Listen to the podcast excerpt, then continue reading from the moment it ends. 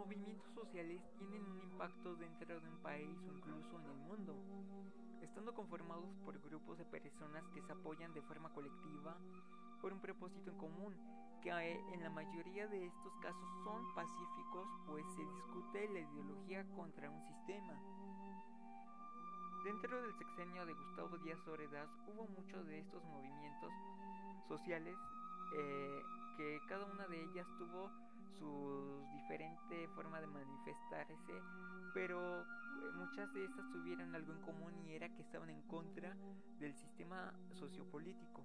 Los principales opositores de este sistema fueron los jóvenes, que fueron descubriendo cosas totalmente diferentes que cambiaron su forma de pensar.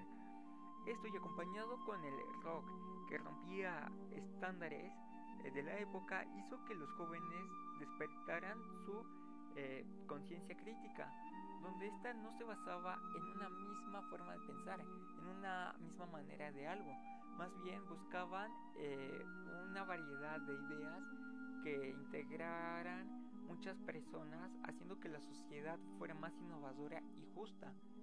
Eh, de hecho, es los más afectados ante esta conciencia crítica fueron instituciones, sobre todo universidades, ya que el alumno cuestionaba la forma en que el maestro educaba en esos tiempos. Él ya no quería aprender, digamos que lo mismo, eh, lo que te preparaba el sistema que tendrías tú que vivir. Eh, quería, digamos que, conocer nuevas cosas eh, y cada vez fueron surgiendo nuevos, digamos, grupos sociales como los llamados hippies y muchos eh, digamos que fue una época eh, muy conocida ya que era de rebeldía pero una rebeldía ideológica en donde estaban conservadores que en este caso vendrían siendo los padres y los liberales que eran los jóvenes que estaban curiosos de, de otra perspectiva de ver las cosas poco a poco muchas personas se fueron integrando a esta manera de pensar que era más liberal. Eh, de hecho, algunos maestros o algunos padres poco a poco se fueron incorporando a esta forma de pensar. Eh, se fueron organizando manifestaciones eh, que exigían al gobierno eh, un mejor Estado de Derecho que fuera más transparente y más justo ante la sociedad. Todo esto de manera pacífica, sin ocasionar daño a nadie. En cambio, el gobierno los recibió eh, con disparos, con el uso excesivo de la fuerza, encarcelamientos o incluso eh, que los mataran. Un caso muy recordado fue el de Tlatelolco, un 2 de octubre de 1968, donde en Ciudad Universitaria estaban muchos alumnos eh, y, nada más habían dos entradas y salidas. Así que bueno, eh, llegaron, eh, llegó el ejército del propio gobierno y disparó contra los alumnos. Estos estos no se pudieron defender. Eh, ahora sí, fue una masacre de, muchos alumnos eh, por su forma de pensar y esto eh, fue algo inolvidable, ya que nunca se vio en la historia de México que el ejército se metiera directamente contra estudiantes, contra instituciones que daban clases, donde literalmente fue eh, armamento contra algo ideológico, algo muy violento contra una manera diferente de pensar. Esto tuvo mucho impacto no solo en México, sino en algunas otras naciones que también reconocen lo que pasó ese día que fue muy fatal para muchas familias y algunos jóvenes que sobrevivieron y, hoy en día ah, algunos cuentan su experiencia.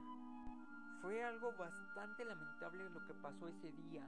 Sin embargo, este evento eh, en años posteriores impulsaría o potenciaría más eh, las protestas en contra de un sistema opresor al, a la forma de pensar de otras personas. Cada vez se está teniendo mayor libertad ante la forma en que uno ve las cosas. Eh, eso lo podemos ver con cada generación que va pasando. Eh, tal vez nuestros papás piensen o ven el mundo de una forma, mientras nosotros la vemos de otra, que al igual que así serán en años posteriores, eh, con muchas generaciones. Pero conforme va pasando el tiempo, cada generación va teniendo más libertad, eh, siendo más capaces de tomar decisiones, de hacer más cosas eh, que anteriormente eran prohibidas e incluso sancionadas ante, ahora sí, ante el sistema, ante el gobierno que no quería que esas personas influyeran dentro de la sociedad. Hay algo muy feo dentro de esto y es la ignorancia. Eh, hay algunos, digamos, políticos o gobernantes que les conviene tener un pueblo ignorante. Eh, suena feo, pero de cierta forma es lo que está pasando. Ya no te, ya no te amenazan con, con metralletas o con sanciones económicas o que te metan a la cárcel. Ah, ya hay otra forma en que no podamos eh, expresarnos de, nuestra manera de pensar. Y es con eso, con la ignorancia. Un ejemplo, telenovelas, uh, noticias amarillistas. Esta también influye en cómo piensan las personas. Y por eso algunas personas eh, tienen diferentes formas en cómo ven una situación, eh, ya sea política, social o cultural. Pero creo que esto nos ha permitido ser más diversos como persona, como personas que integran a una sociedad.